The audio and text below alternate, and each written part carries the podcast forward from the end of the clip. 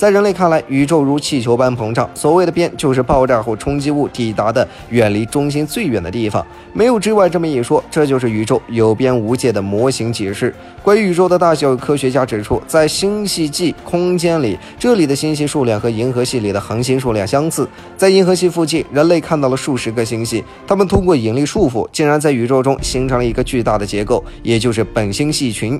本星系群之后是什么？它们和其他星系群结合成本超超星系团，而本超星系团在他看来也不算大，因为本超星系团只是拉尼亚凯亚超星系团的一部分。除了这些，人们还发现了一个惊人的现象，即遥远的星系们都在快速的远离银河系，距离越远，这里星系的退行速度越快。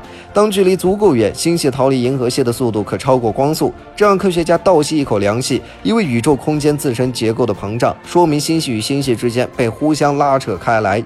这也能说明宇宙的大小可能更加超乎想象，它可能不存在尽头。哈勃的观测数据曾指出。当人类在夏夜欣赏夜空，那片无尽的黑色里隐藏的是一个硕大无比的世界，因为在这个比满月还小的区域里，就包含了五千多个星系。原来我们的世界如此的普通。感谢观看，我们下期再见。